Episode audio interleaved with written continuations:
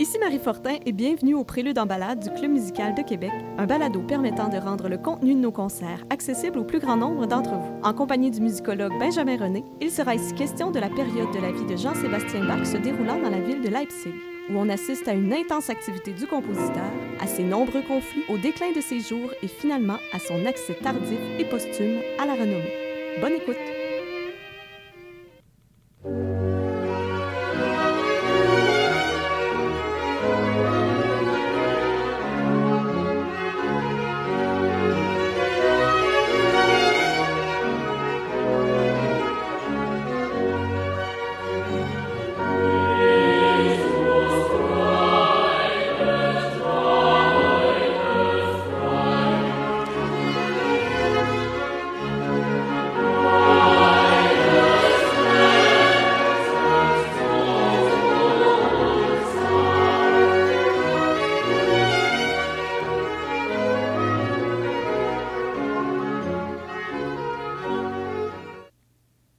Bonjour Benjamin. Bonjour Marie.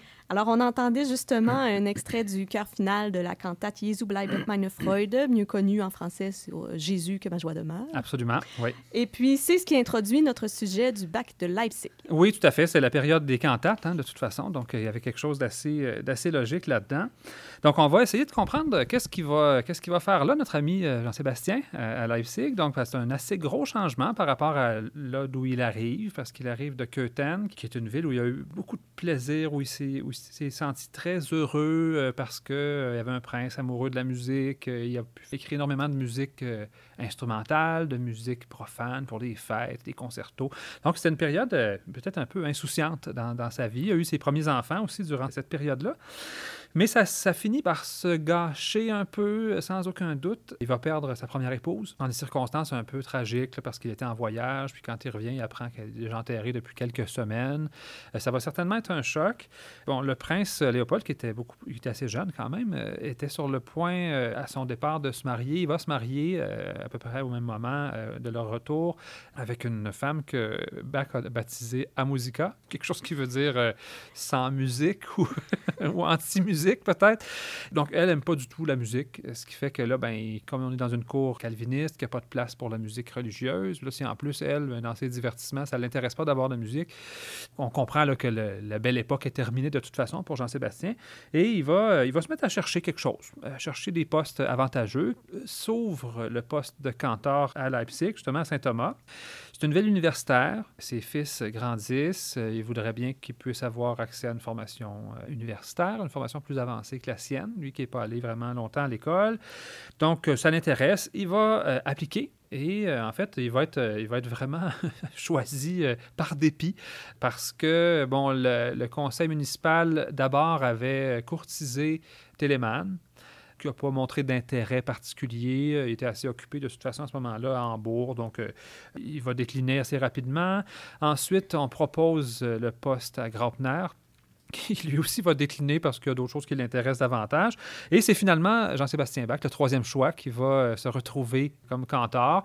Bon, on est un peu, euh, on est un peu déçu au conseil municipal parce que c'est pas tout à fait le prestige qu'on attendait, mais, mais on va se contenter de ce troisième choix-là. Donc, c'est un peu amer, disons, comme arrivé. Donc, pour les gens peut-être qui veulent se rappeler un peu la période de Köthen, je vous réfère à, notre, à un balado précédent qu'on avait fait spécifiquement sur cette période-là.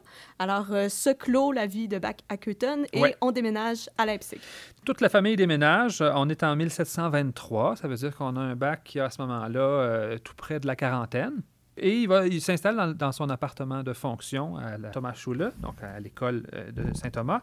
On décrit l'endroit comme une assez grande maison euh, avec une salle de réception, plusieurs pièces pour la vie familiale, donc pièces pour manger, pour dormir et tout ça. Un cabinet de composition, dans lequel euh, certainement Bach s'est assis souvent pour écrire énormément de pages de musique euh, qui étaient euh, miraculeusement restées à peu près intactes jusqu'au début du 20e siècle. Puis éventuellement, ben, les autorités de Saint-Thomas trouvaient que leur bureau était trop étroit, puis ont décidé de détruire cette salle de composition-là sans vergogne pour, euh, pour s'étendre un peu. Donc, c'est un peu, quand même, un peu tragique comme projet immobilier, mettons. Bon, on, raconte aussi, parce qu'il arrive avec quelques enfants, il va en avoir plusieurs autres durant sa vie euh, à Leipzig. Et euh, Carl Philippe Emmanuel, son, fils, décrit la maison comme euh, si vivante qu'elle ressemblait à un pigeonnier. Donc, on peut assez bien l'imaginer. Il y a quand même beaucoup de biographes qui relatent ce côté foisonnant de la maison des bacs, un bac qui, travaille dans une espèce de chaos perpétuel, avec plaisir et bonhomie, semble-t-il. Ce n'est pas, des bruits qui semblaient le déranger beaucoup. Euh, c'est une période, en fait, c'est un poste assez prestigieux quand même, et c'est un poste extrêmement exigeant parce qu'il y a beaucoup de tâches qui sont à sa charge. Évidemment, l'enseignement de la musique, l'animation musicale des messes euh, du dimanche dans plusieurs églises de la municipalité, enseigner aussi quelques matières, notamment le latin, ce que Bach détestait faire, et donc il passait son temps à essayer d'engager des gens pour le faire à sa place. Certains étaient compétents, d'autres non. Ça créait toutes sortes de, conflits dont on reparlera. Donc déjà beaucoup de tâches, puis dans sa définition de tâches, justement, il y a de présenter deux cantates chaque dimanche, une dans chaque église importante, dont une nouvelle. Ça veut quand même dire de composer à travers toutes ces autres occupations une cantate par semaine. Donc, le même dimanche, ce sera deux cantates différentes présentées dans les deux églises. Dont une en plus. qui n'a jamais été présentée. D'accord. Oui. Donc, c'est quand même... C'est imposant. oui, puis il faut, il faut dire aussi que Bach avait une vision de la cantate qui était peut-être un peu plus élaboré que chez d'autres compositeurs. Quand on regarde euh, chez Groppner, par exemple, ou chez Telemann, qui ont des milliers de cantates à leur actif, ben, c'est rarement des cantates qui ont la même ampleur que celle de Bach. Donc, euh, quand on arrive avec une œuvre euh, pour orchestre et chœur qui dure 15, 20, 25 minutes, bon, dans la semaine, il faut l'écrire, il faut la faire répéter. c'est quand même, il faut comprendre qu'on parle là d'une tâche qui est assez intense et qui va poursuivre avec, avec ferveur pendant les premières années de son arrivée. Donc, ces premières années-là sont évidemment très occupées. On comprend par les témoignages, par ses fils, entre autres, qu'il euh, aurait composé à peu près 300 cantates pour les cinq premières années. Donc, des cycles complets de cantates pour chaque dimanche, pour les jours de fête spéciale, etc. C'est à peu près 300 cantates. Il en manque une centaine. Donc, ça veut dire qu'il y en a une centaine dont on n'a pas vraiment de traces. Euh, on pourrait penser qu'avec tout ça, euh, ben, il n'y a pas le temps de faire autre chose.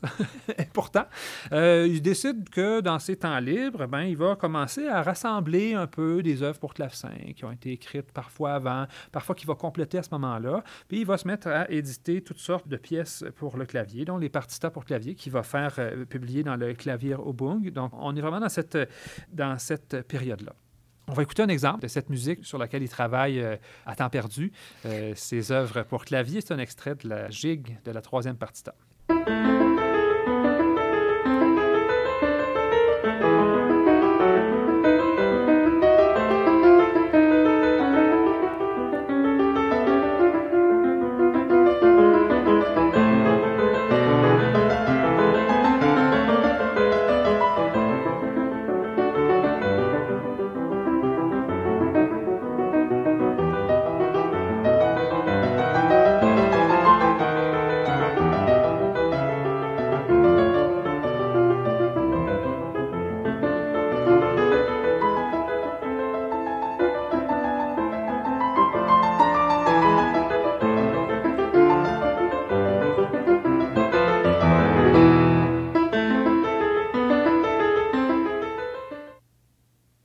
Pendant ses premières années à Leipzig, sa vie professionnelle est très occupée, mais sa vie familiale est très euh, intense aussi. C'est pas de tout repos non plus. Donc, comme si c'était pas suffisant, ben, Anna Magdalena, sa nouvelle épouse, va euh, donner le jour pendant les cinq premières années du séjour à Leipzig à euh, six enfants. Quand même. C'est quand même une moyenne assez spectaculaire. Bon, il y en a deux qui vont survivre. Les, les, taux de survie à la naissance sont absolument effroyables à cette époque-là. mais c'est quand même donc six grossesses, deux enfants qui survivent qui s'ajoutent aux quatre enfants du mariage précédent qui ont survécu sur les sept. Donc, on est quand même là avec une famille déjà nombreuse. Puis, ben, il restait forcément un peu de temps quelque part dans l'horaire et il décide, euh, bon, probablement pour euh, pallier à certaines frustrations qu'il avait dans son travail comme musicien, il va décider de prendre la tête aussi du Collegium Musicum qui avait été fondé par Telemann au moment, de ses études, donc presque 30 ans plus tôt, et euh, qui est une espèce de société de concert, en quelque sorte, dans laquelle des musiciens beaucoup plus avancés vont euh, se produire. Bach va jouer, va faire venir ses meilleurs élèves, ses anciens élèves, et on comprend que il y a beaucoup de plaisir pour lui à, faire ça, mais euh, forcément, c'est encore du travail. Oui.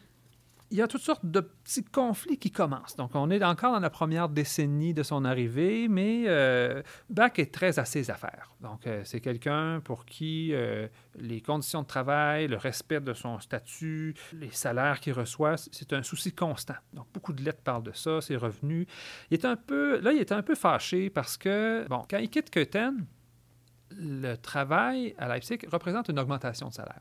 Une augmentation relativement importante, mais ça inclut toutes sortes d'accidentia. C'est des petits contrats un peu qui arrivent ici et là euh, pour telle cérémonie qui n'est pas prévue, pour tel, tel banquet qu'on ajoute, pour tel moment où il y a de la musique. Puis, normalement, lui, comme organiste, comme compositeur, ben, il, aurait dû avoir accès à toutes sortes de ces contrats-là.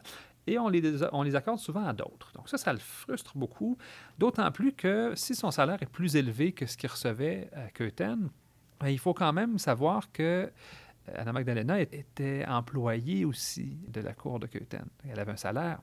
Et qu'à Saint-Thomas, ben, c'est pas le cas. Donc là, euh, lui est assez fâché de ça. Ça va créer toutes sortes de conflits. Il va faire des protestations. Il va envoyer des, des sortes de mises en demeure, si on veut. Il va s'imposer euh, pour une composition à un moment donné pour des funérailles. Et il va écrire l'œuvre. Et là, finalement, celui à qui il a retiré le contrat va lui aussi protester et va finir par avoir droit à la moitié de la somme sans avoir rien fait du tout. Et là, Oh Bach là là. est furieux de ça. Mais là, on comprend là, que ça, déjà, ça commence à se, ça commence à corser un petit peu. Ça commence à se corser, mais c'est les années 30 qui vont marquer vraiment le, début d'un certain repli, peut-être, puis en tout cas, certainement le début de frustration intense pour euh, Bach. Première étape, c'est un peu la mort du recteur Ernesti, qui était assez favorable à son égard, euh, qui, qui était assez compréhensif avec lui. Et là, ça va assez vite devenir euh, difficile.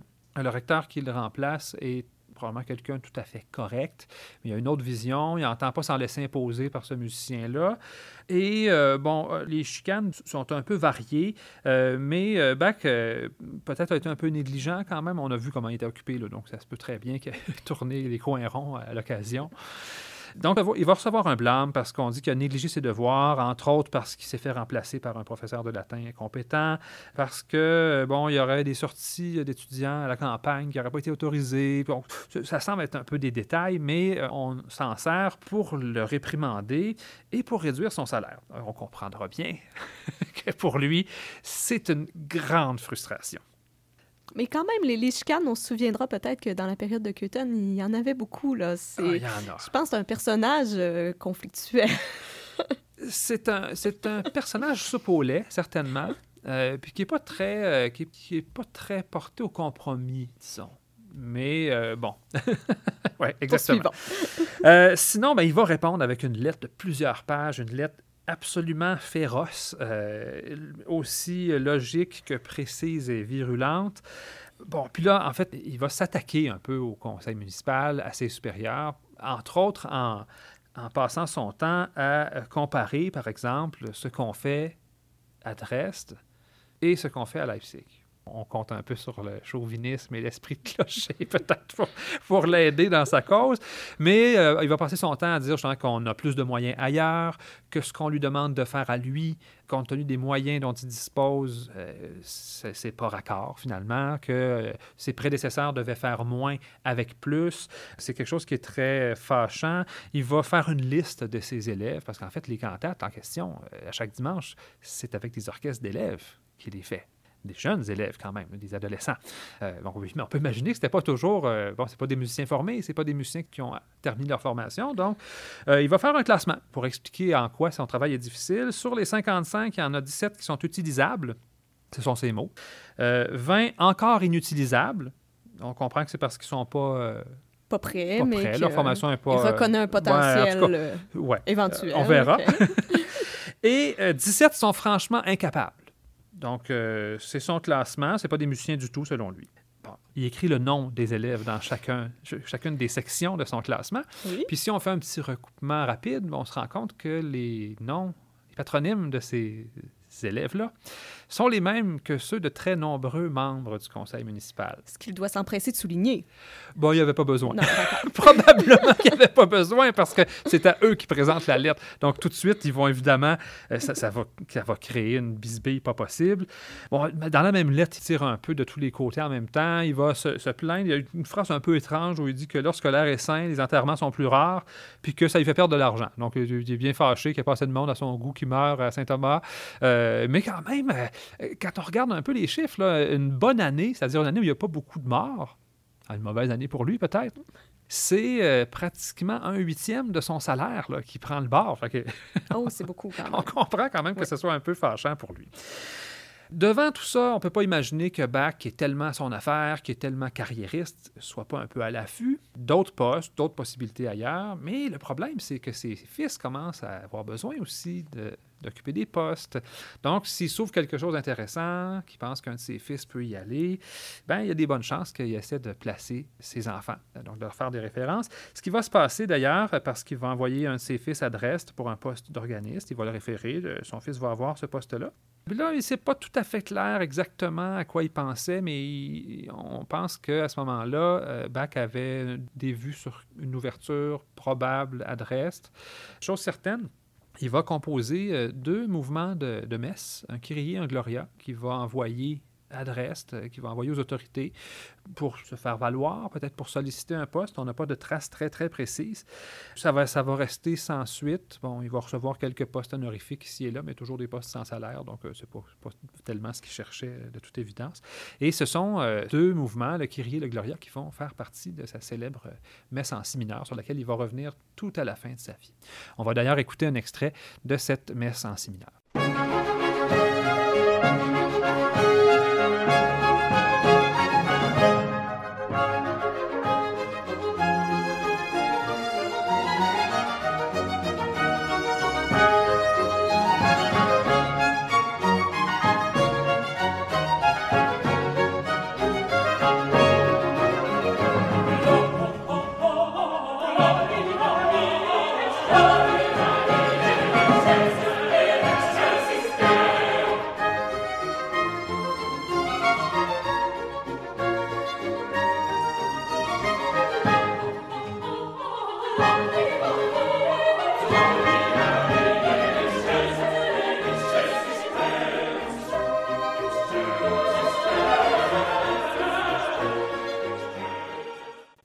Donc après ça, en 1734, il y a un nouveau recteur qui va arriver, et là, euh, là ça se corse réellement, il y a comme un combat de coq qui s'engage entre les deux. Ce nouveau recteur-là, lui, voit la musique comme quelque chose qui peut être une nuisance pour les études, d'une part, et comme euh, peut-être une gâterie qui devrait récompenser les élèves méritants. Autrement dit, pour lui, euh, le fait que vous ayez un talent en musique justifie pas que vous fassiez de la musique ou que vous fassiez moins d'autres choses on peut penser qu'avant avant lui, euh, les autorités étaient un peu plus laxistes de ce côté-là, puis que Sibach avait vraiment des talents entre les mains. On leur permettait de se consacrer un peu plus à la musique. C'est plus le cas. Euh, bon, il va, il va y avoir une espèce d'imbroglio sur son, son, assistant, si on veut, l'étudiant qui va l'assister dans ses tâches. Lui avait choisi un étudiant qui avait des mauvais résultats ailleurs. On n'a pas voulu qu'il le fasse. Et on lui a imposé un second qui était, selon lui, euh, extrêmement médiocre. Il va être fâché de ça. En plus, il conteste juridiction parce que selon l'ancien règlement, c'est lui qui aurait dû déterminer qui était son assistant. Selon le nouveau règlement que Bach n'a jamais accepté depuis 13 ans à ce moment-là, euh, c'est au directeur de décider. Donc, bon, on se retrouve dans une espèce de chicane qui va durer des mois et des mois, des lettres de bêtises par-dessus lettres de bêtises. Donc, c'est vraiment assez désagréable. Euh, ça va finir, on ne sait pas exactement comment, mais ça va finir par se résoudre parce que là, les autorités vont comme envoyer une espèce de chaudière d'eau froide sur la tête des deux coqs pour essayer de les calmer un petit peu, puis leur dire bon, ben, essayez donc de vous arranger avec vos troubles. Euh, ce qui va finir par être, par être fait. Enfin, on, se rend compte qu'éventuellement la, la, chicane cesse. Et euh, dès que cette chicane-là cesse, ben là, il y a un autre souci qui va apparaître. On est, euh, on est aux alentours peut-être de 1736-37 à peu près. Puis il y a quelque chose du début de, début de la fin peut-être de la grande réputation de Bach euh, sur place, euh, qui part par une espèce de détail un peu anodin, par une espèce de niaiserie, si on veut, parce que il y a des, critiques anonymes, des espèces de textes pamphlétaires euh, contre Bach, contre son, le style de sa musique, qui, tout en complimentant le compositeur, euh, sont pleines de flèches empoisonnées au sujet de sa musique, puis de son caractère trop complexe, puis de sa, vision trop théâtrale. Puis bon, euh, il y a un changement de génération, clairement, qui est en cours, et lui se retrouve du mauvais côté, puis là, il y a quelqu'un qui s'acharne contre lui. On va découvrir plus tard qu'en fait, c'est un jeune organiste qui avait demandé une référence pour un poste. Bach avait refusé son appui parce qu'il ne considérait pas qu'il avait les compétences requises. Il va avoir quand même le poste, mais il est tellement fâché que Bach lui a refusé son appui qu'il va euh, lui faire des représailles euh, de cette façon-là. Puis bon, c'est comme si ça, ça ébranlait un peu euh, sa euh, d'une certaine façon, et ça va marquer le, début du repli, certainement, de Jean-Sébastien Bach.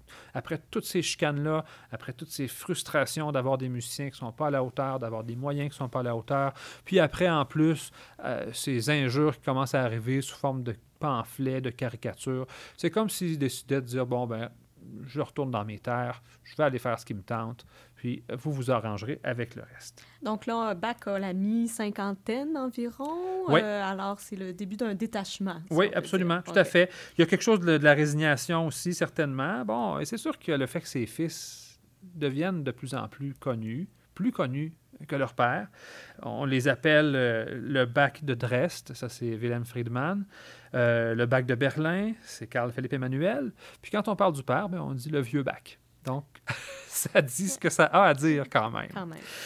Bon, il va y avoir aussi la maladie d'Anna Magdalena. Elle va être très, très malade. On ne sait pas exactement ce qui se passe, mais bon, des fièvres. Elle va être alitée pendant plusieurs mois. Euh, on semble avoir craint même pour sa vie. Elle va finir par guérir. Mais on peut s'imaginer que euh, devant tout ça, Bach a comme une espèce de prise de conscience. là, qui- C'est peut-être le temps de faire des choses qu'il a envie de faire. Euh, ce qu'il va commencer à faire, il va s'éloigner des conflits. Et il va se lancer finalement dans une étape de synthèse, dans une étape de poursuite de certains idéaux qui lui sont propres, à lui, qui ne sont pas à la mode, qui ne sont pas dans les tendances musicales, mais c'est comme si tout à coup, ça ne le dérange pas. Donc, il va décider, lui, de poursuivre ses propres objectifs. Euh, ça va donner lieu à, à plusieurs des œuvres célèbres, plusieurs des œuvres mythiques aussi de Jean-Sébastien Bach. Euh, au premier chef, on est, euh, on est à la moitié des années 1740.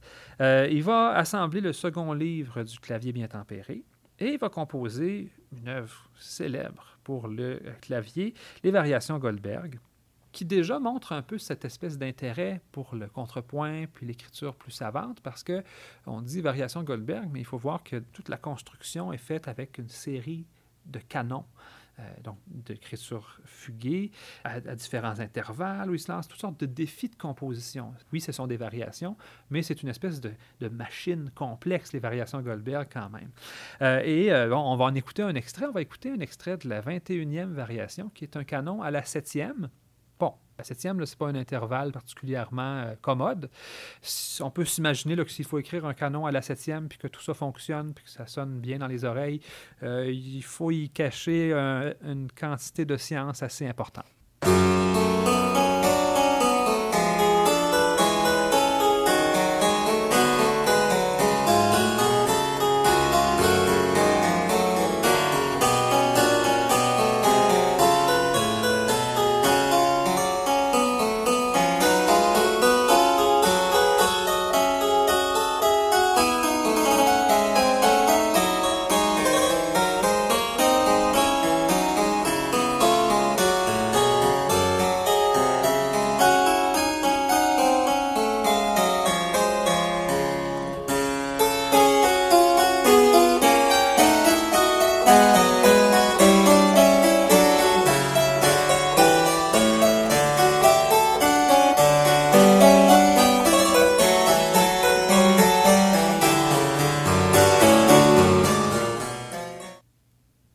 Ensuite, il va y avoir plusieurs œuvres, presque des œuvres théoriques. Euh, c'est presque des précis de contrepoint. On est plus ou moins dans des œuvres qui sont destinées au concert de prime abord. Euh, ça commence avec l'offrande musicale. On est en 1747. Bon, Bach est parti à Potsdam, tout près de Berlin, pour aller voir son fils euh, Carl Philippe Emmanuel. Il rencontre euh, le roi de Prusse, Frédéric II, dont son fils est assez proche quand même à l'époque, qui, bon, qui connaît sa réputation, qui connaît son, son travail. ses capacités, mhm. et qui décide un peu de le mettre au défi, de lui proposer un thème, un thème royal, évidemment, sur lequel improviser un peu. Euh, Bach s'exécute euh, sur, le champ avec une petite fugue à trois voix. Bon, pour ceux qui n'ont jamais fait de cours d'écriture musicale, il faut comprendre que même avec tout le temps nécessaire, du papier à musique et la possibilité de faire plein d'erreurs. Écrire une feuille, c'est pas simple. C'est plein de règles, c'est assez difficile que tout fonctionne. Puis bon, c'est une mécanique assez ardue. Bon, en improviser une, c'est déjà autre chose. Euh, bien entendu, ce qu'il va faire. Puis, euh, évidemment, ça se passe très bien puisque c'est Jean-Sébastien Bach. Puis, le, roi lui demande euh, d'improviser de nouveau. Puis, cette fois-ci, il lui dit, en guise de défi, j'aimerais bien que ce soit une fugue à six voix obligée. Ce que Bach entreprend séance tenante. Quand on maîtrise son métier. Absolument. Improviser une fugue à six voix, quand même. Et bon, on pense bien que les, les Richard Carr de l'offrande musicale seraient des transcriptions de ces improvisations-là, justement.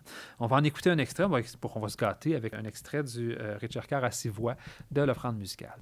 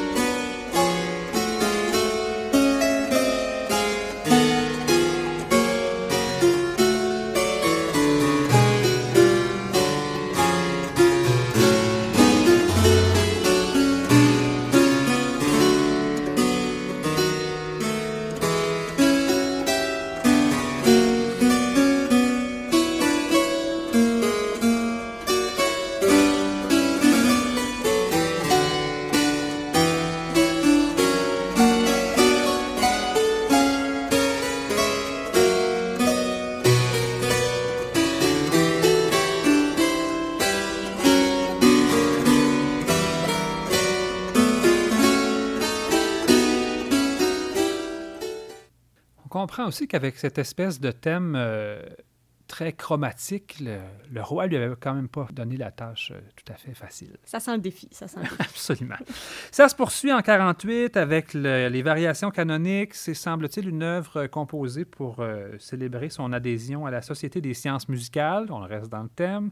C'est truffé de contrepoints complexes, de références numérologiques dans le nombre de pièces, l'enchaînement des pièces, le nombre de voix, etc. En 49, la messe en si euh, on l'a vu tout à l'heure, qui avait été commencé bien plus tôt, euh, mais dans laquelle il se replonge, euh, bon, certainement parce qu'il y a une espèce d'hommage quand même à une tradition musicale extrêmement longue. Les premiers grands polyphonistes de la Renaissance, que ce soit Josquin des Prés, que ce soit Palestrina, ont jeté les bases de ces grandes messes polyphoniques. Donc, certainement qu'ils voulaient se rattacher à cette, à cette tradition. Encore une musique démodée pour faire changement et pour bien donner des à, tous ces détracteurs, évidemment. Et euh, ça va se terminer probablement avec la dernière œuvre sur laquelle il a travaillé, L'Art de la fugue, qui est euh, une espèce de sommet de ce point de vue-là, quand même un, testament musical, un retour aux sources aussi. On pense bien que les premiers projets de ce genre de somme contrapuntique, parce que c'est de ça qu'il s'agit, il prend un thème, un seul thème, une tonalité, et il va exploiter à peu près toutes les possibilités de contrepoint à partir de ce thème-là. quelque chose de tout à fait hypnotique là-dedans. Et euh, en fait, c'est un projet sans doute qu'il caresse depuis qu'il est allé à pied en marchant pendant à peu près une semaine, entendre son maître Buxtehude en 1705 à l'âge de 20 ans. Donc là, c'est comme si tout à coup le moment de boucler la boucle est arrivé. 40 ans plus tard, le projet 40 ans plus tard, exactement. Il se relance dans tout ça. Probablement que l'avait destiné au clavier. C'est pas écrit. Il n'y a pas d'instrumentation qui est spécifiée, mais ça semble assez clair. Là. Et après, ben, il, y a, il, y a, la question de l'inachèvement parce qu'on n'a pas, pas la fin. Ça, c'est une chose qui est certaine, c'est qu'on n'a pas la fin. Probablement qu'il a écrit la fin. On a perdu des pages. C'est pas tout à fait clair. Euh, c'est pas moins tragique, cela dit, là. Mais ça donne, en tout cas, cette espèce de monument d'écriture musicale absolument euh, majestueux et qui se termine une patte en l'air parce que finalement, ben, il manque quelques pages d'une fugue qui devait être assez importante, euh, assez immense. Bach avait prévu six pages de manuscrit pour euh, mener sa, fugue à bien. Donc, ça prend juste deux portées là, pour écrire pour clavier. Donc, ça, veut dire quand même que c'était une grande fugue. mais quoi qu'il en soit, on ne l'a pas et euh, on se retrouve justement avec une fin qui est assez émouvante finalement, qui reste un peu en l'air. Certains musiciens choisissent d'ajouter une conclusion, certains choisissent de laisser en blanc, euh, comme on complète certaines fresques euh, de la Renaissance en mettant du plâtre, sans rien d'autre. Thank you.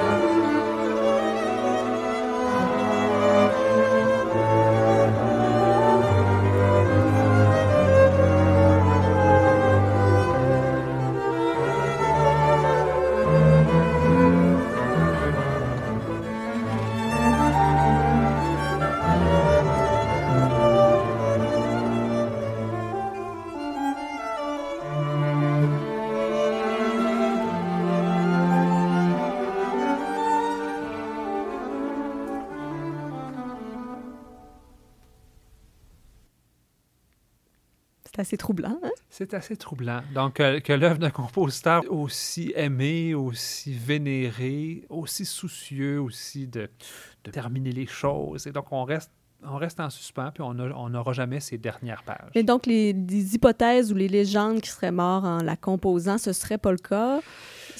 Ou rien, rien ne va nécessairement prouver euh, quoi que ce soit. C'est difficile à prouver, mais... Euh, ça demeure sa dernière œuvre. Oui. oui. Puis les pages de manuscrit en question, il n'était plus dans le manuscrit.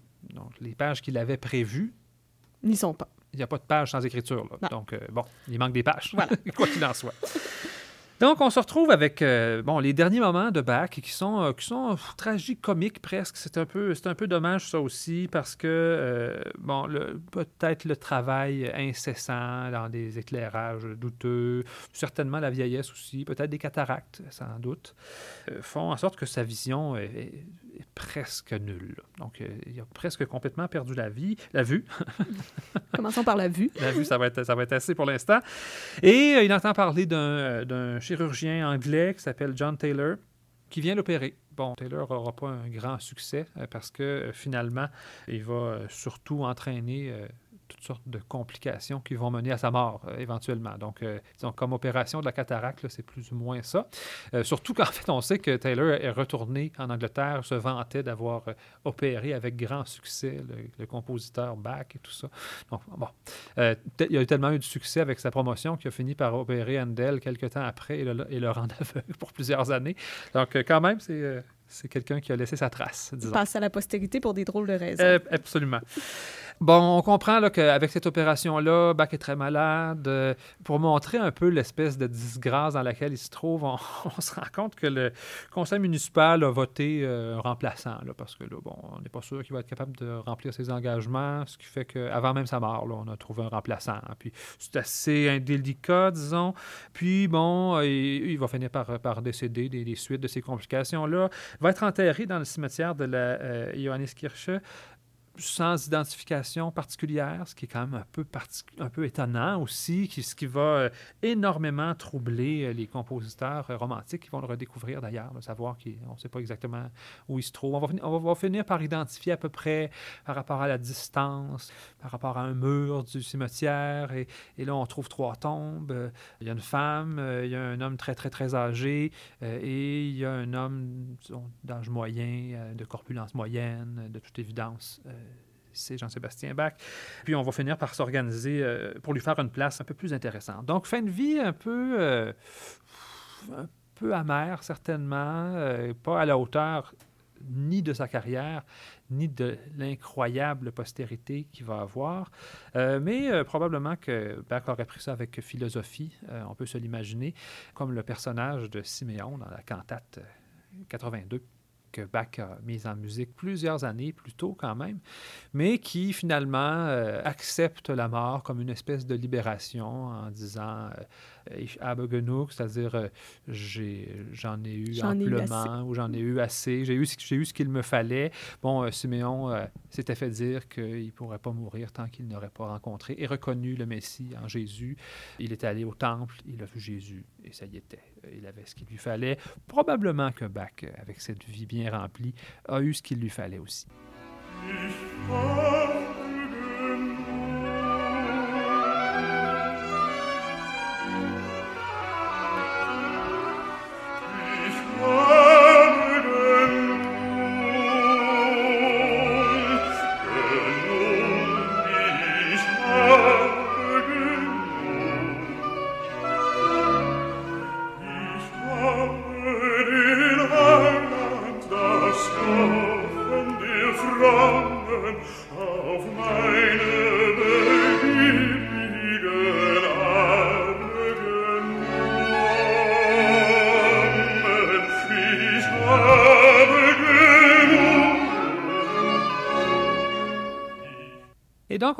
Dans ce qui va être sa postérité à lui, qui va pendant longtemps être presque clandestine, parce que, bon, il est démodé, on connaît moins sa musique, ses fils sont beaucoup plus célèbres que lui, mais sa, musique continue à circuler.